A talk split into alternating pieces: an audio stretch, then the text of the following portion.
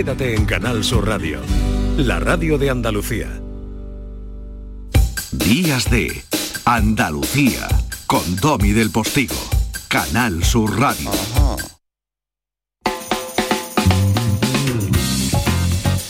Y ahora pretendo sorprenderte, son las 15, faltan segundillos, pero ¿qué más nos dan a nosotros los segundillos, verdad? Esa presión al final se queda en nada, si es mentira.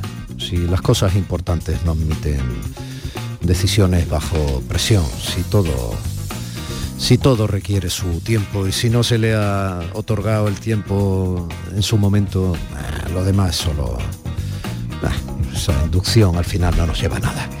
Vamos a serenarnos un poco. Em, tengo un montón de cosas para ti, porque las mereces y porque es fascinante tener la posibilidad de trabajar pensando en la responsabilidad que supone tenerte enganchado, entretenerte, ofrecerte cosas que te sean útiles, que conozcas gente que te estimule, porque su grado de excelencia en lo suyo es alto, notorio, y obviamente eso pues nos estimula ¿eh? y nos da esperanza de que hay gente que vale mucho y está donde tiene que estar y por tanto los esfuerzos que hagamos algún día pueden ser recompensados en nosotros mismos y por parte de la sociedad a la que pertenecemos.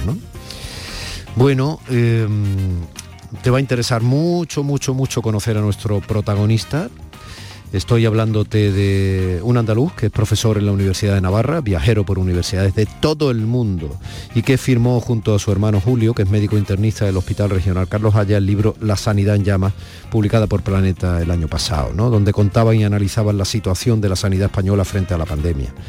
Bueno, eh, el doctor Martínez González, que es de quien te hablo, acaba de ser nombrado esta semana académico de honor de la RAMAO, Real Academia de Medicina y Cirugía de Andalucía Oriental y de todo esto y demás cosas vamos a hablar ahora mismo, pero es que después nos vamos a ir en directo al foro de profesores que se clausura hoy, precisamente también en Sevilla están pasando muchas cosas, no solo la Copa del Rey. Elvira Roca, nuestra Elvira Roca Barea, nuestra historiadora de guardia, participa como ponente en el congreso que se está celebrando allí con profesores españoles que enseñan en universidades de todo el planeta, ¿eh? que se han reunido en Andalucía a, a, propósito, profesores de todo tipo y gente académica de todo tipo, al foro de profesores pertenece entre otros Alfonso Guerra. Bueno, pues eh, te va a interesar mucho porque ellos están allí para responder académicamente y con rigor a las falsedades históricas y a la utilización en redes de fake news basadas en la leyenda negra que afectan negativamente a la imagen de España en la opinión pública nacional e internacional. Eh, ¿Qué más? Bueno, por supuesto haremos una segunda conexión a ver cómo va la romería a la Virgen de la Cabeza y eh, es el día del libro, ¿no? Pues bueno, nuestra Cristina Enredada, nuestra Cristina en la red, nuestra gestora cultural e ingeniera química, Cristina Consuegra, nos va a traer libros andaluces para que celebremos juntos el día del libro, además de sus músicas que suelen ser muy chulas. Esto es parte de lo que va a fundamentar esta segunda hora de programa que nos llevará hasta las 12 en punto.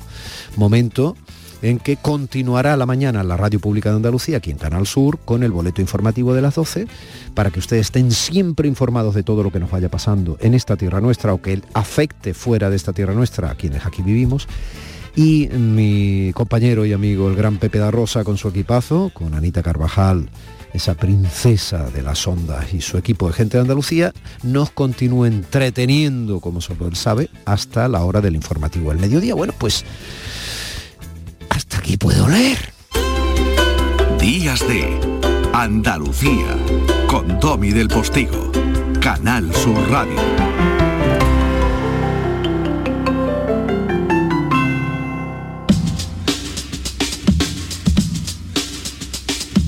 Miguel Ángel Martínez escribió hace aproximadamente un año junto con su hermano Julio. Miguel Ángel es fundamentalmente por, por etiquetar, para facilitar su formación académica, porque si no, es que tienes muchos aspectos, doctor, epidemiólogo y tu hermano internista. ¿Mm? Mm. Y escribisteis eh, un libro que dio mucho de qué hablar, eh, porque ya prevenía eh, con su título que se iban a contar cosas que podían inquietarnos a todos, ya que si hay un servicio público por antonomasia junto a la educación que conforma una sociedad entera y que además incide en nuestra vida y nuestra muerte o en nuestra calidad en la existencia, es la sanidad.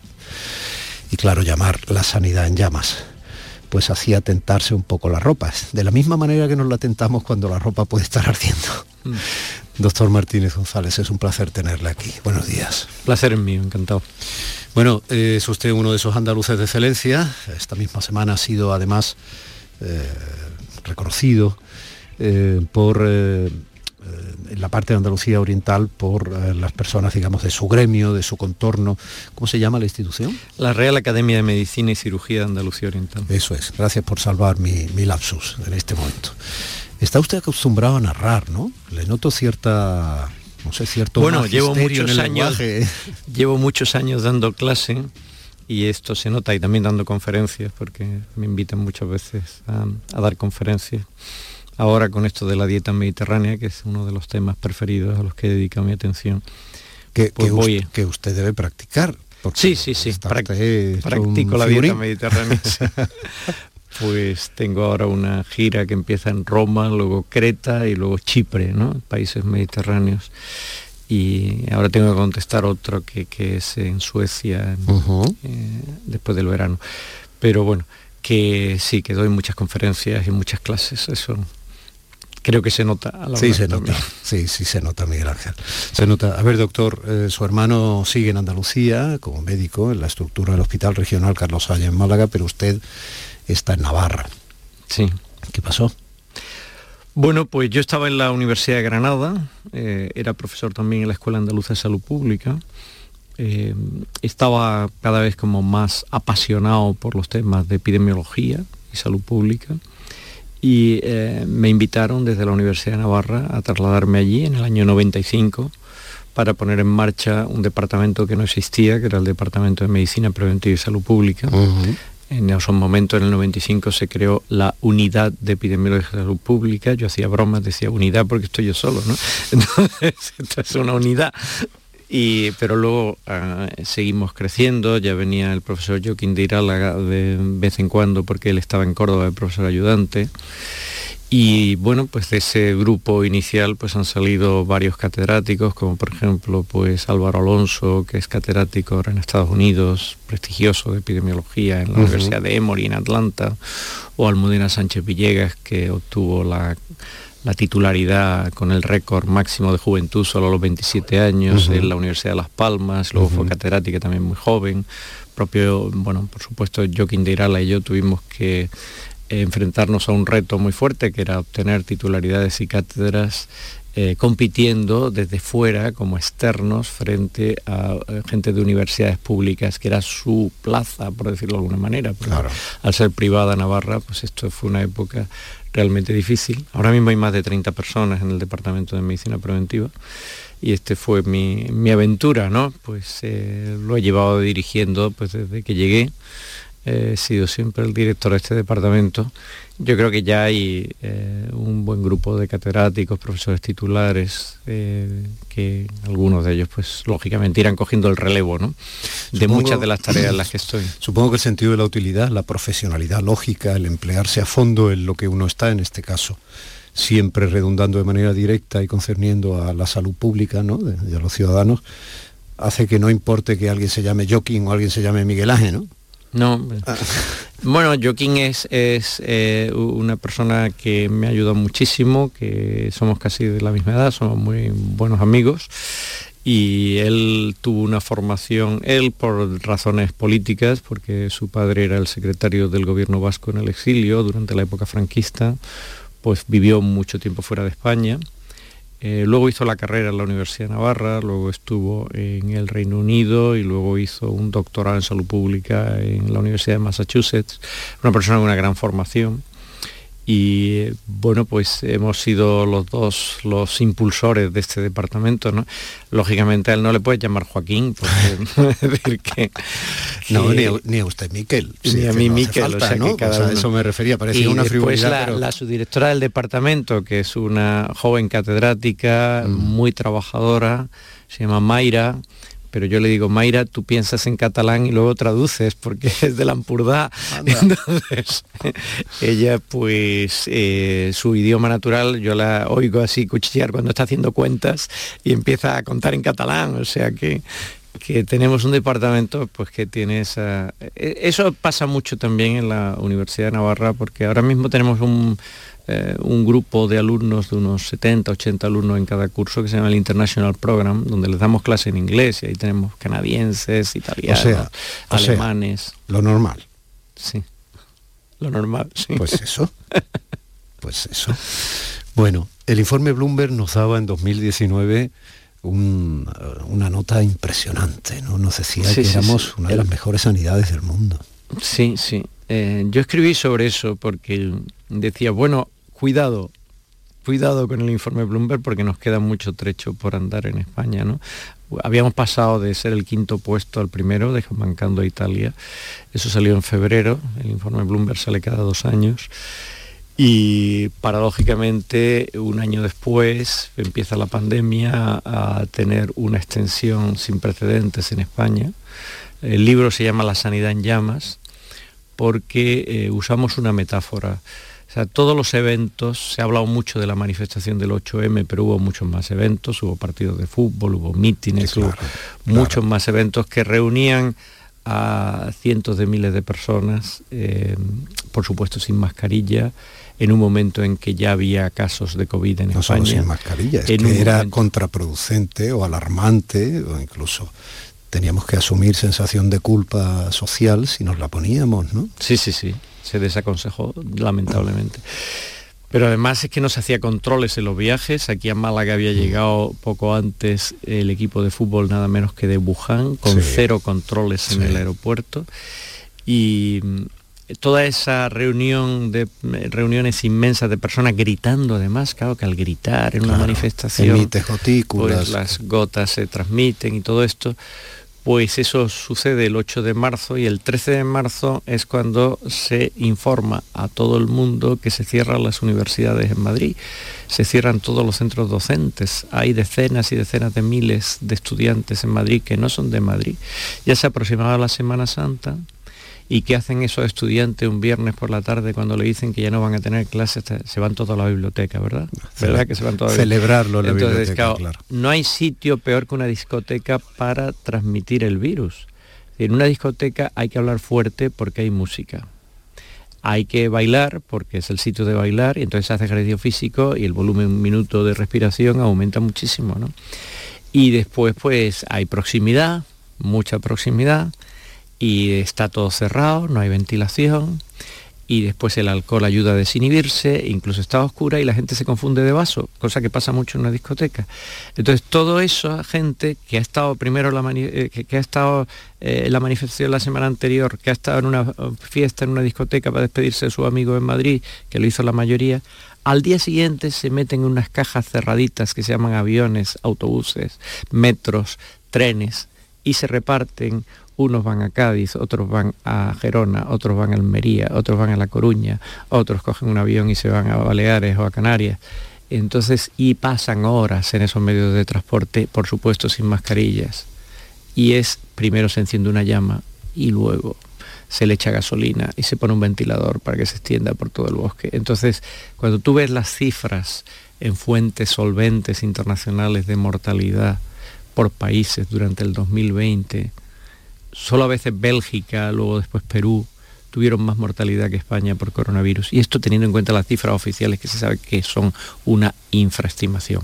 Esto lo han dicho los registros civiles, lo han dicho las comunidades autónomas, lo ha dicho el Instituto Nacional de Estadística, lo ha dicho el Instituto de Health Metrics and Evaluation de, de la Universidad de Sí, Washington. el famoso momo este también. Sí, el momo, todo esto. Sí, eh, le quiero aprovechar mucho, entonces me deja fascinado y puede mm, durar la entrevista muy poco en función de que yo no sea capaz de extraerle más cosas en menos tiempo.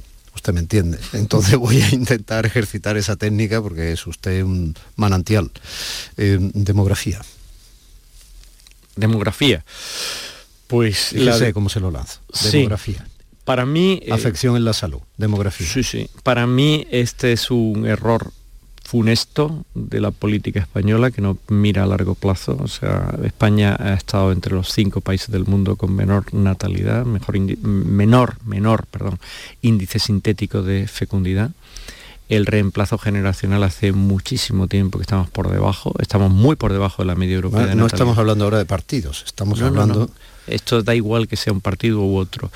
Pero claro, todo eso hace que la pirámide de población ya no sea una pirámide, sino que sea como una pirámide invertida. Estamos en un invierno demográfico, ¿quién va a pagar las pensiones? Estamos con un envejecimiento brutal de la población y todo esto hace difícilmente sostenible el Sistema Nacional de Salud, que era una joya que teníamos. Entonces, eh, a mí me parece que esto habría que afrontarlo. Hay países donde han tomado medidas muy drásticas y están siendo efectivas, como por ejemplo, mujer que tiene cuatro hijos ya no paga impuestos en su vida. Ya no hace el IRPF, ha tenido cuatro hijos.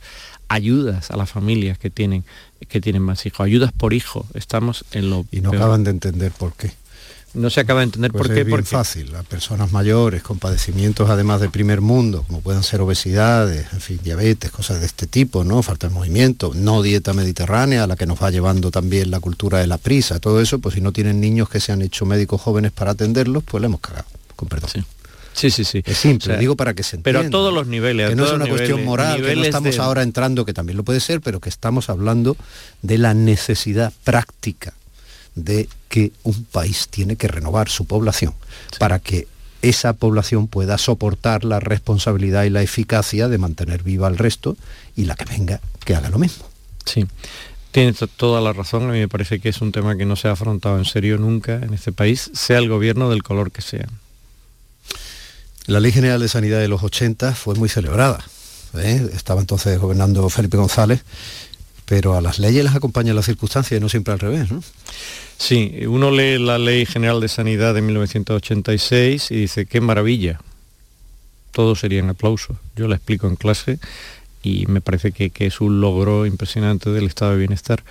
Pero claro, cuando la comparas con la realidad que ha pasado durante la pandemia de el contraste que hay entre lo que dice la ley, que la prioridad debe ser la salud pública, la medicina preventiva, todos los estudios epidemiológicos, etcétera, y ver los recursos que hay ahora mismo, que están absolutamente en precario, mm. todas las instancias de salud pública, la agencia de salud pública, etcétera, ¿no? Pues te quedas asombrado. Y lo mismo pasa con la atención primaria. la atención primaria desde la crisis económica del 2008 pues ha ido desmantelándose, se ha ido infrafinanciando, no se ha previsto porque esto se a hacer cuenta y es muy fácil. ¿Cuándo se van a jubilar los médicos de familia? ¿Cuántos médicos de familia se van a jubilar?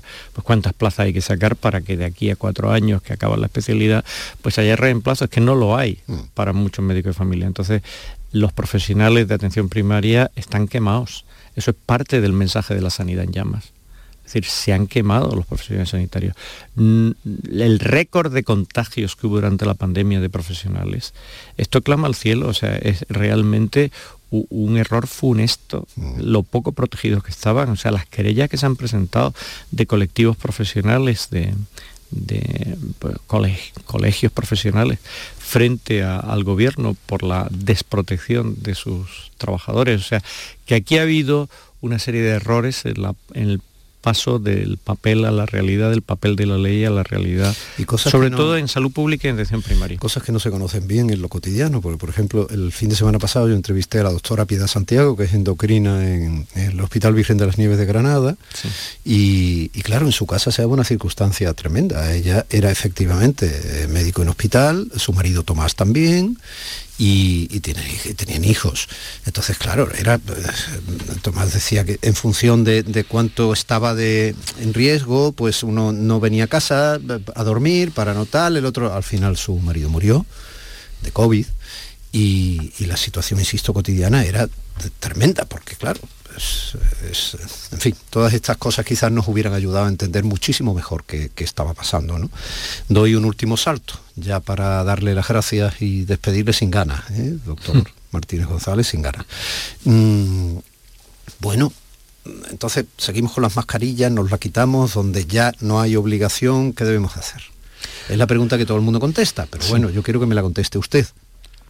Bueno, los países de nórdicos, Inglaterra, Alemania, Francia, llevaban semanas sin la obligatoriedad universal de usar mascarillas en mm. interiores. Mm. Entonces me parece que lógicamente en sitios como residencias de personas mayores, farmacias, hospitales, centros de salud, medios de transporte públicos, taxis, se debe mantener la mascarilla. En los demás sitios hay eh, empresas, eh, universidades, etcétera, hay servicios de prevención de riesgos laborales que tienen que adecuarse a la realidad. Mm. Me parece que la mascarilla no es lo único, que la ventilación es importante, que el hecho de saber que la también gente tardamos, está vacunada, también tardamos en asumir que la ventilación por sentido común era fundamental. Ventilar cada media hora, cada hora, ventilar los locales, eh, abriendo bien las ventanas durante poco tiempo, pero bien Mm, abiertas. O sea, no hace falta que la ventilación sean 15 minutos. ¿eh? Mm. La ventilación eh, se ventila 5 minutos, 3 minutos, pero con todo bien abierto. Y después tener en cuenta cuánta gente está vacunada, cuánta gente tiene las tres dosis, o sea que es que tenemos un porcentaje muy alto de la población vacunada y por otra parte todos los agentes infecciosos que han producido epidemias graves al final se autoseleccionan para quedarse las variantes que son menos virulentas, pues las variantes muy virulentas acaban con su huésped Claro. y ya no tienen futuro porque ya no se transmiten, claro. acaban consigo mismas. Entonces esto es un mecanismo que se ha visto con todos los precedentes de grandes epidemias. Eh, yo recuerdo que hace dos años y pico, pues un estudio de la Universidad de Harvard decía, esto acabará en el 2022. Yo he repetido muchas veces, fin- final de la primavera del 2022 puede ser que esto ya se haya atenuado tanto. ¿no? Esto lo vengo diciendo de hace año y medio. Precisamente por ese estudio y por lo que fui estudiando y leyendo cuando tuve que escribir el libro de la sanidad en llamas y todo lo que he ido siguiendo, porque luego he seguido muy de cerca todo esto. Entonces, a mí me parece que la tendencia más esperable es esto. ¿Nos podemos equivocar? Sí, por supuesto. Decir, que, que no hay nadie hay aquí que sea profeta, ¿no? Pero pienso que todos los precedentes apuntan en esa dirección. Doctor Martínez González, eh, ha sido efectivamente un placer eh, que me ha sabido a poco, pero ha sido muy intenso, muy interesante. No solo es usted monólogo, ya se lo digo, es usted comunicador. Dele a su hermano Julio un abrazo y gracias por haberse dejado enganchar. Me gustaría contar que en profundidad, si quieren conocer mejor al doctor Miguel Ángel Martínez González, el día 8 de mayo, que está ahí ya dentro de un par de semanas, en el programa de Radio Andalucía Información de RAI, La Sal de la Tierra, que dirige mi compañero Pedro Luis Gómez, le pueden, le pueden conocer muchísimo mejor y en profundidad desde las 9 de la noche en una entrevista intensa, importante de una hora de duración. Un abrazo. Encantado de estar con vosotros. Un abrazo. Días de Andalucía con Domi del Postigo, Canal Sur Radio.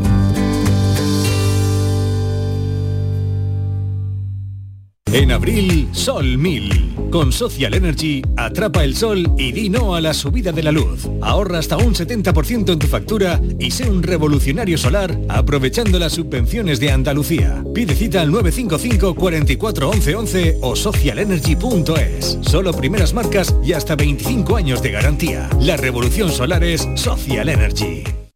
¿Quieres vivir toda la emoción de la Copa del Rey en directo? Ven al lago y disfruta de la pasión del fútbol a través de las ondas hasta el 23 de abril.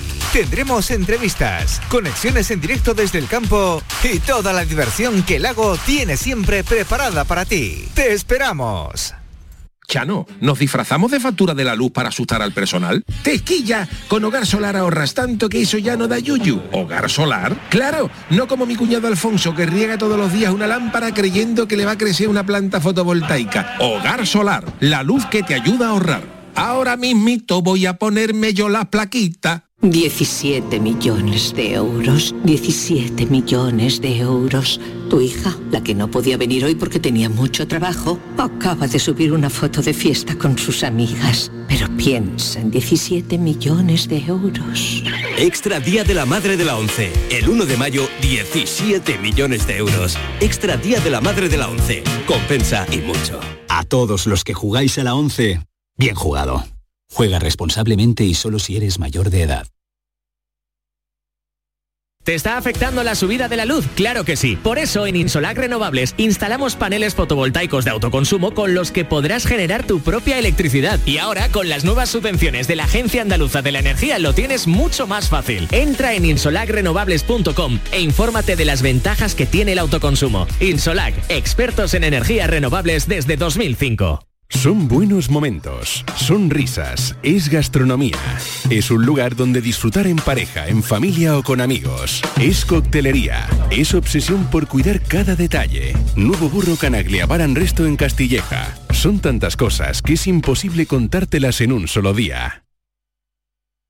Bormujos sobre ruedas. El sábado 23 de abril trae tu bicicleta, patinete, patines o cualquier vehículo sostenible y únete a la fiesta de Ciclovida en Bormujos. Habrá talleres, gimcanas, juegos y muchas actividades para una vida saludable. A partir de las 4 de la tarde en el Parque de la Alquería de Bormujos. Fiesta de Ciclovida en Bormujos. No puedes faltar. Llega la comedia que cambió para siempre el concepto de la palabra matrimonio. Escenas de la vida conyugal con Ricardo Darín y Andrea Pietra. Dirigida por Norma Alejandro. Acordate que el martes es el cumpleaños de Eva. ¿Alguna vez en mi vida me olvidé el cumpleaños de mis hijas? Siempre. Entonces, ¿para qué insistís? Escenas de la vida conyugal. Del 25 al 29 de mayo en el Auditorio Nissan Cartuja. Venta de entradas en auditorionissancartuja.com. No te quedes sin ella. La mañana de Andalucía con Jesús Vigorra es tu referencia en la radio. Con la última hora del día. Toda la actualidad. La información más cercana que buscas y el mejor entretenimiento. La mañana de Andalucía con Jesús Vigorra. Contigo desde las 6 de la mañana. Quédate en Canal Sur Radio. La radio de Andalucía. Vete a dormir con una sonrisa. Con el show del comandante Lara. El humor más travieso. Los invitados más divertidos. Las mejores versiones musicales de Calambres. El show del comandante Lara. Los domingos en la medianoche después del deporte. Quédate en Canal Sur Radio. La radio de Andalucía. Días de Andalucía. Con Domi del Postigo. Canal Sur Radio.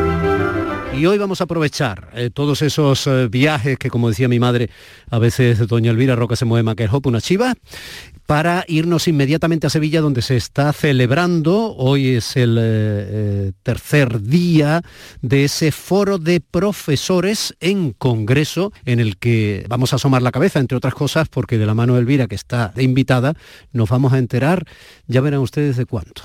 Historia. Ni blanca ni negra.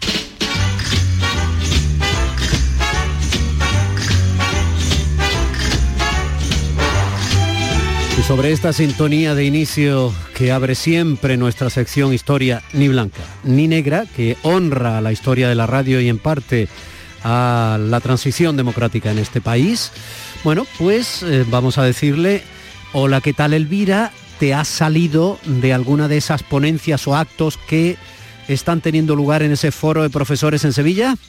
Pues efectivamente nos salimos para afuera para atender a Canal Sur Radio y a vos por ser vos quien soy y hemos arrastrado con nosotros a quien ahora mismo dirige el foro de profesores, que es quien organiza este congreso, don Carlos Conde Solares, profesor de la Universidad de Northumbria en Newcastle. Muchísimas gracias por venirte conmigo y por explicarnos un poquito de qué va a ir este congreso. Buenos días, Muchísimas Carlos. Gracias. Hola, muy buenas. Pues encantado de estar con vosotros y eh, de contaros que este congreso tiene un título muy amplio, riesgos y oportunidades para España en la próxima eh, década. Estamos tratando de proponer para el futuro, para el futuro de, de España. Eh, una cosa, Carlos, empezar, espera, espera, Carlos. espera, Elvira, una cosa. Eh, ha dicho Elvira que tú eres profesor de Historia de España en la Universidad de Northumbria, ¿no? En. Newcastle, en Reino Unido. No, de historia, de historia. De sí. Historia de España. Bueno, la cosa, eh, ¿qué haces allí? Pues eh, yo ahí soy profesor de historia de España y sobre todo de la, eh, de la época del siglo XV, siglo XVI. Mis asignaturas optativas son, bueno, sobre el final de la Reconquista hasta 1492 y el eh, principio del Imperio Español, del Imperio eh, hasta la toma de Tenochtitlán, más o menos. Eh, Es ese periodo histórico en el cual suceden tantísimas cosas tan influyentes para la historia de la humanidad y evidentemente con el papel de la historia de España en ese contexto de la civilización occidental. Ah, Elvira, tú le habías preguntado qué era el foro de profesores, ¿no? Lo digo porque parece Sí, ser iba a que... preguntar porque claro, el congreso del que estamos hablando lo organiza el foro de profesores y hay que explicarle un poco a los oyentes qué es el foro de profesores, cuáles son las circunstancias de su nacimiento, en realidad, que son un poco especiales, ¿no? Sí, el Foro de Profesores nació en el año 2017, que fue el año un poco de la ruptura de la gran premisa de la transición, ¿no? que fue el, año de la ruptura formal del principio de lealtad ¿no? Eh, por parte del independentismo catalán. Y muchos profesores en mi situación, profesores españoles en otros países, nos dimos cuenta con mucha desazón y con, eh, desde luego, con bastante tristeza de que el mensaje del independentismo catalán, muy vinculado a la leyenda negra que también ha estudiado Elvira Rocabarea, eh, había acabado muy profundamente en eh, la opinión pública extranjera, en los medios de comunicación incluso en ámbitos diplomáticos también, y nos dimos cuenta de que había que dar una respuesta a las falsedades que se estaban virtiendo sobre la democracia española y que había que dar una respuesta porque el gobierno de España no la estaba dando, estaba optando por un perfil bajo que suponía que lo único que se escuchaba acerca de lo que estaba sucediendo en 2017 en España era lo que decían los independentistas en medios muy potentes, sobre todo en el mundo anglosajón, en la BBC, en el Guardian, bueno, se tragaron todo tipo de noticias falsas cuyo objetivo era el de denigrar la democracia española, noticias falsas que muchas veces provenían de Rusia también y que eh, en connivencia con el independentismo. Entonces, el, foro de profesores surge no como una reacción, por así decirlo, patriótica, sino desde el ámbito académico, tratamos desde el rigor académico eh, de poner todas estas eh, propagandas en su contexto y de responder a todo aquel caudal de falsedades que se vertían sobre España. O sea, Elvira, eh, Carlos, espera, espera, espera, que, que, sé que hay un pequeño retardo con el móvil de Carlos porque es un móvil británico. A ver, que el foro de profesores lo componen profesores españoles que están en distintos lugares del mundo trabajando, ejerciendo su función académica, ¿no? En universidades de distintos lugares del mundo. Entre esos profesores españoles, que creo que son cientos que componen el foro de profesores que hoy estáis clausurando este congreso en Sevilla, ¿hay también profesores catalanes? De hecho, eh, de entre los profesores españoles, los catalanes son mayoría.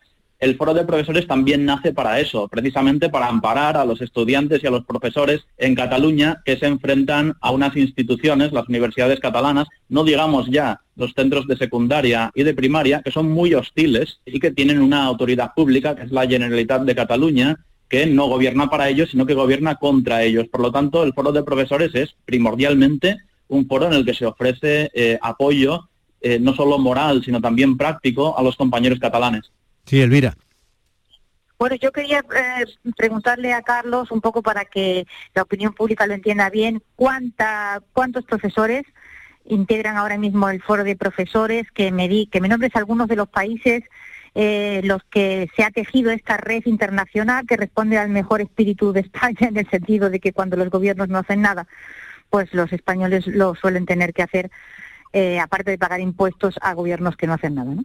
Efectivamente, estamos en, eh, estamos en 15 países ahora y somos unos 400 profesores en eh, nuestra red, unos más activos que otros, dependiendo del, tiempo que cada uno pueda dedicar, porque todos somos voluntarios, no tenemos ningún tipo de financiación y no lo digo como lloro, sino que simplemente es algo que, también elegimos, ¿no? Nosotros dedicamos nuestro tiempo a esto porque queremos y estamos en unos 15 eh, países ahora mismo. En Estados Unidos, en el Reino Unido tenemos una presencia muy amplia y en general en los lugares en los cuales el independentismo catalán ha ido plantando sus semillas, ¿no? A través del Diplocat o a través del Instituto Ramón Llull, pues también con mucha presencia en, eh, en Latinoamérica, en México tenemos varios compañeros, también en casi todos los países de la Unión Europea y eh, nuestro fundador ahora mismo está en Australia, así que es un, eh, es un foro muy eh, global. Oye, ¿hay algún profesor en Rusia?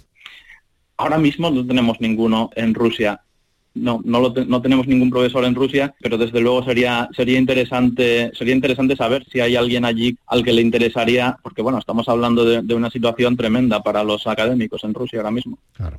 Elvira. No, yo quería, porque es difícil hacerse una idea, de, España tiene una tradición bastante negativa en lo que se refiere a provincianismo, a autarquía, a incapacidad para entender lo que sucede en el exterior. Y em, es importante que los oyentes entiendan que la imagen de España ha sido demolida exteriormente con unas campañas que han sido muy virulentas y a las que los gobiernos de España, ni del PP ni del PSOE, han respondido de ninguna de las maneras. Es decir, por dejación absoluta de nuestros gobiernos, ha tenido que dar un paso al frente gente que en principio no tiene por qué cargar con esa responsabilidad.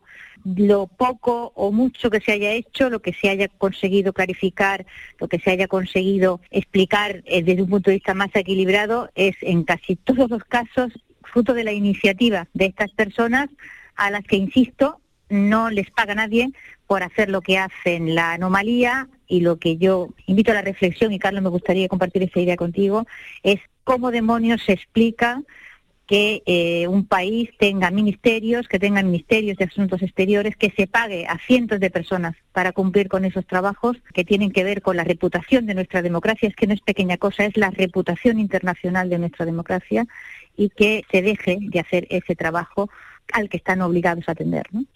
Pues sí, por imperativos políticos, ¿no? Por intereses políticos, como, como bien sabemos, y porque, bueno, hay que decir que ahora mismo la imagen de España eh, la lleva la Generalitat de Cataluña. Es que son los únicos que tienen voluntad política eh, de ofrecer un relato en el exterior. Y, digo esto con, mucha pesadumbre, porque a lo largo de los últimos cinco años yo creo que solo hubo un breve momento en el cual el gobierno de España sí que trató de responder a la propaganda y fue durante el, el periodo en el que Josep Borrell estuvo en el Ministerio de Exteriores, que solo duró unos meses, pero para que os hagáis una idea, el departamento de exteriores que llevaba el asunto de la marca país era España Global, que antes había sido marca España, había sido un alto comisionado, después una Secretaría de Estado y ahora mismo está totalmente diluida, prácticamente no existe, porque evidentemente, el, eh, vamos, esta es mi, explicación, eh, se trata de no incomodar a los socios de gobierno, eh, porque claro, ¿cómo, ¿cómo vas a tener una secretaría, una secretaría de Estado respondiendo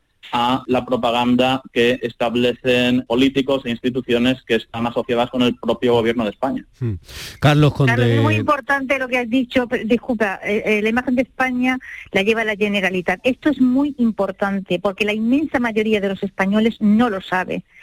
Y eh, yo que he trabajado fuera del país, sé hasta qué punto esto es cierto y hasta qué punto es, es absolutamente increíble que la inmensa mayoría de los españoles paguen impuestos para financiar la destrucción de su propio país, de su propio Estado. Pero esto es así, esta es la situación en la que ahora mismo estamos, situación ocultada por el Partido Popular y situación ocultada por el Partido Socialista, que han elegido mantenerse en los gobiernos a costa de la destrucción sistemática, no solamente del prestigio de nuestra democracia, sino probablemente también de nuestra economía y etcétera, etcétera. Y esto no quiero que nadie que nos escuche no le quede claro porque es la mayor verdad que hemos dicho esta mañana aquí. La imagen exterior de España la gestiona la Generalitat.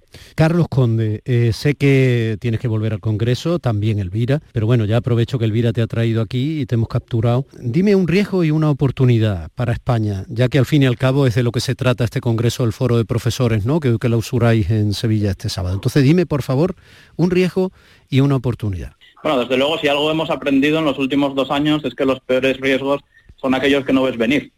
Pero de todas maneras, el contexto español yo creo que está muy claro, como bien decía ahora Elvira, el problema territorial, el problema de convivencia, el problema del no cumplimiento de las sentencias judiciales en Cataluña, el problema territorial, el problema de la desmembración de España no es, eh, no es solo un problema simbólico, por así decirlo, o de imagen, es que es algo en lo cual gastamos las energías que deberíamos estar gastando en tener un proyecto de país ambicioso, un proyecto de país que se corresponda con la historia de España y con su potencial y con su talento. Es decir, en el mismo riesgo va la oportunidad. si somos capaces de resolver este problema, tendremos oportunidades para eh, dedicar ese tiempo a pensar en qué puede ser España en los próximos 10 años, eh, desde el punto de vista de la inversión en energía, ahora que, ahora que Rusia va a dejar de ser un proveedor de gas para Europa. Eh, desde el punto de vista de convertir a España, por ejemplo, en un hub eh, de emprendimiento empresarial.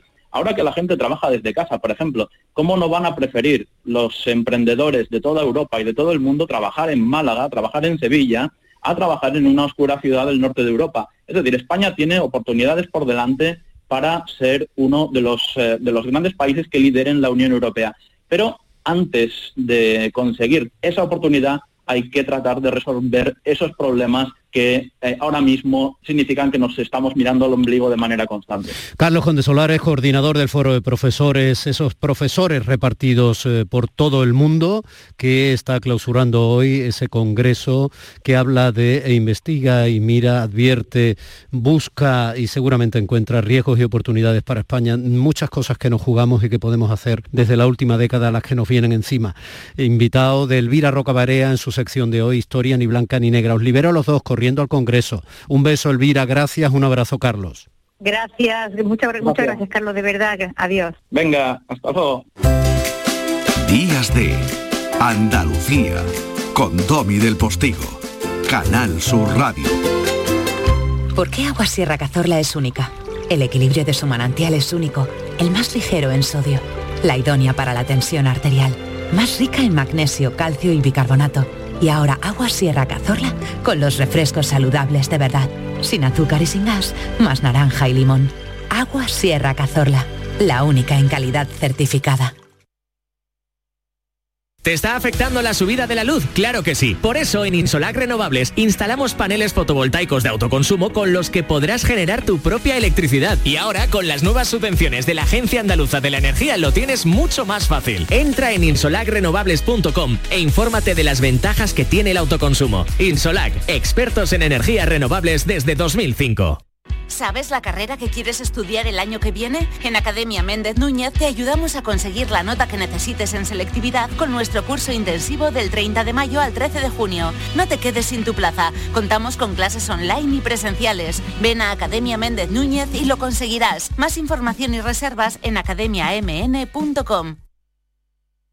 Bormujos sobre ruedas. El sábado 23 de abril trae tu bicicleta, patinete, patines o cualquier vehículo sostenible y únete a la fiesta de Ciclovida en Bormujos. Habrá talleres, gimcanas, juegos y muchas actividades para una vida saludable. A partir de las 4 de la tarde en el Parque de la Alquería de Bormujos. Fiesta de Ciclovida en Bormujos. No puedes faltar. Llega la comedia que cambió para siempre el concepto de la palabra matrimonio. Escenas de la vida conyugal con Ricardo Darín y Andrea Pietra. Dirigida por Norma Alejandro. Acordate que el martes es el cumpleaños de Eva. ¿Alguna vez en mi vida me pidieron el cumpleaños de mis hijas? Siempre. Entonces, ¿para qué insistís? Escenas de la vida conyugal. Del 25 al 29 de mayo en el Auditorio Nissan Cartuja. Venta de entradas en auditorionissancartuja.com. No te quedes sin ella. Disfruta de Andalucía y de la radio hasta enamorarte. Escucha, siente y déjate seducir por una tierra repleta de tradiciones, de una gastronomía de bandera, de patrimonio cultural fascinante y una gente única. En Gente de Andalucía, los sábados y domingos desde las 11 de la mañana con Pepe da Rosa. Quédate en Canal Sur Radio, la radio de Andalucía. Andalucía con Domi del Postigo. Canal Sur Radio.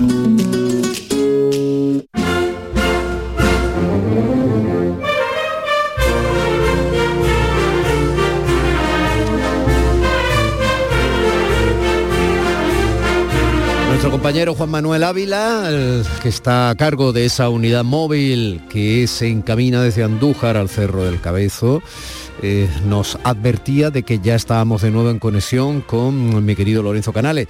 Lorenzo, minuto resultado. Pues mira, eh, en estos días de Andalucía estamos en días de romería y a esta hora de la mañana esperando el desfile, ese paseillo precioso de la Cofradía Matriz a caballo, también con los mulos y a lomos de esos mulos, eh, las jamugas donde van sentadas las eh, señoras de esta cofradía, eh, una estampa preciosa, única, porque se ha perdido, aunque existía ese- esa silla de montar en otros puntos de Andalucía, eh, se ha perdido, pero aquí se sigue manteniendo. Es una de las señas de identidad de esta romería de la cabeza. Imagínate un sillón colocado eh, de manera como en tijera, ¿no?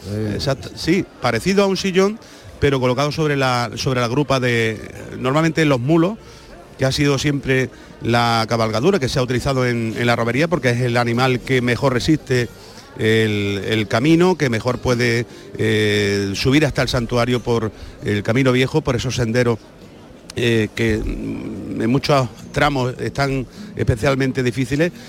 Y esperando estamos precisamente en la esquina con la calle Ollerías, eh, muy cerca del antiguo, del mercado viejo, eh, hasta donde se encuentra la ermita de la Virgen de la Cabeza, aquí en Andújar, que es donde se conserva una de las imágenes más antiguas de, de la reina de Sierra Morena. Estamos esperando el paso de, de esa cofradía aquí porque aquí es donde están ahora mismo pues mm, cientos, miles de personas esperando ansiosos ver el cortejo, ese paseillo eh, tradicional que realiza eh, la cofradía matriz y que va a seguir realizando durante toda la mañana por estas calles hasta que ya definitivamente eh, recojan al alcalde de la ciudad que también va a subir a caballo hasta el santuario y puedan, bueno, pues ya coger el camino viejo desde el cementerio de Andújar y subir, adentrarse en una sierra, eh, Domi, que está preciosa. Eh, las lluvias caídas en esta última semana han cambiado el colorido triste y apagado de, una sierra que ahora mismo está floreciendo de jara, eh, está verde totalmente. Estuvimos el pasado lunes haciendo un reportaje para Canal Sur Televisión eh, precisamente en esa zona y me quedé impresionado. Me quedé impresionado porque después de tanto tiempo como llevábamos de sequía, qué agradecía es la sierra, Domi, qué agradecía es, qué agradecía. Y, y estábamos, bueno, pues embelesados, ¿no? La verdad que hubo momentos en los que nos quedamos callados mirando el poderío de una sierra morena que, que estaba exultante, la verdad. Bonito, Aquí estamos, como te digo. eso que, que transmite Lorenzo. eh, casi lo he estado visualizando, lo he estado imaginando. Bueno, y mañana lo que va a pasar es lo que va a pasar, ¿no? Todos esperando la salida de la morenita del santuario. Tempranito se realiza el traslado de la imagen para presidir la misa al aire libre. Será más o menos sobre las 11, 11 y pico, ¿no? Como todos los años, digo yo, ¿no? Sí, una vez que te finalice la misa pontifical, eh, Comienza se la procesión. la procesión. La misa, eh, tradicionalmente, si el tiempo lo permite, se realiza en, en el exterior, en la lonja. Eh, allí se instala un altar, pues imagínate, que hace que toda la sierra sea el templo. Eh, Es una imagen grandiosa. Eh, si el tiempo no acompaña, pues se realiza la misa en el interior de la basílica. Eh, que también tiene su, su- su puntito, ¿no? Una eh, vieja ermita que fue reconstruida eh, después de la guerra civil, porque fue objetivo precisamente de los bombardeos que ocurrieron en ese asedio al santuario, aquel asedio famoso, y la verdad es Y que... en parte por eso también la Virgen es capitana de la Guardia Civil, ¿no? Efectivamente, allí estuvo, eh, bueno, pues varios destacamentos de la Guardia Civil eh, que luego posteriormente han continuado eh, teniendo allí su casa cuartel en el santuario, en las inmediaciones del santuario de la Virgen de la Cabeza. De hecho, hay una imagen de la Virgen, una imagen podríamos decir que es similar a la de Fátima, un- una especie de estatua inmensa cuya base es un tricornio. Y, y ese tricornio no se divisa nada más que desde el cielo. Los que lo sabemos eh, tenemos constancia de que efectivamente, eh, bueno, pues eh, se hizo con esa idea, ¿no? Mañana será la, la procesión, una procesión que esperamos se desarrolle con total normalidad. Si el tiempo no lo impide, Bueno, recorrerá la mañana, del santuario. mañana no va a llover, Lorenzo, ¿vale? Ya está, no se hable más. No, no, mañana yo- va a llover confío en ello. y, ya está, y ya está. Y te digo que mañana no va a llover porque tengo abierta la página de la Agencia Estatal de Meteorología y pone No, tú tienes mano, ¿eh? Tú tienes mano. Lorenzo, eh, seguimos en contacto contigo a lo largo de la mañana, lo volverá a hacer mi compañero Pepe da Rosa. Qué alegría escucharte, qué alegría poner conectar contigo, compañero. Un abrazo muy grande. Lo mismo te digo, Domi, un abrazo. Gracias. Cristina en la red.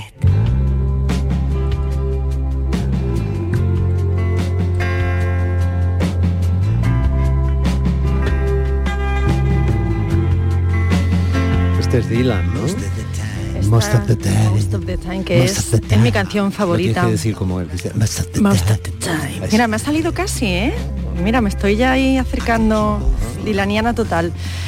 Y bueno, ¿Vienes más delgada o es Sí, que no, vienes es- vestida no de te negro? creas, el negro, el negro, ahí es negro riguroso em, para celebrar el día del libro, no porque haya que celebrarlo de negro, cada uno lo celebre como le dé la gana. Sí, la verdad que me ha Pero- dejado un poco así con esa interrogante. Pero no, ha sido una cuestión de decir, mira, voy de culo con la hora, me pongo el vestido, mm, el outfit, Ese, ese fondo de armario tan ese necesario. fondo de armario que tú dices, mira. Y mm, bueno, hemos cogido para celebrar con un montón de autores, otras andaluces, eh, esta canción Most of the Time. Primero porque es mi canción favorita de Dylan, de Low Mercy, y porque está en una escena muy concreta de la peli Alta Fidelidad, que está basada en un libro de Nick Horby, que es también, junto con 31 canciones, mi, bueno, mi libro favorito de- del británico. La peli es muy chula. La peli es muy chula, es muy divertida, es muy pop, pero vamos a, a regresar de Gran Bretaña porque voy a hacer así algo así como muy rápido. Silvia Hidalgo, Remedios Zafra, Charo Izquierdo, José Carlos Ruiz, Octavio Salazar, Braulio Muchos Ortiz. han estado aquí con Muchos han en pasado directo, por aquí, ¿eh? sí, sí, Y algunos pasarán. Miguel Ángel Oeste, Alejandro Simón Partal, Mario Cuenca Sandoval, Patricia Simón, Carlos Frontera, Felipe R. Navarro, Juan José Tellez, Benito Olmo, Javier Ocaña, Aurora Luque, Herminia Luque. Y podríamos estar así, yo creo que hasta eh, Ay, las no nos volvamos punto. locos que casi no ha habido solución de continuidad. No. Son las 11 menos 5 van a dar, no son romeros que estén ahora mismo eh, subiendo al, cerro del cabezo. Son autores andaluces que celebramos y lo celebramos con muchas ganas en el Día del Libro. Y además son autores eh, y autoras, tengo aquí sobre la mesa un libro de Benito Olmo, en el que se ha basado en, la película de Castillo, eh, La maniobra de la tortuga. Eh, otro libro de la editorial Renacimiento que me encanta, tengo absoluta debilidad por, lo que hace Cristina Linares, ¿no? Desde, desde esta editorial. y un poemario de Isabel Bono, la tuvimos hace poco por su novela, pero es el último poemario. muy bien con Isabel. Sí.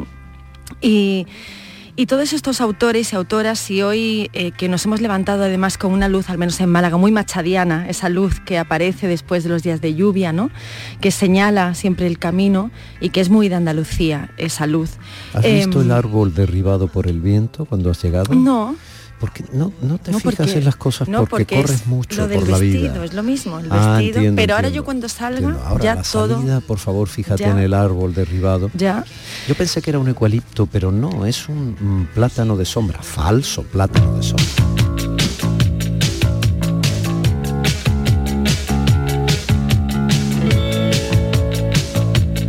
Temazo.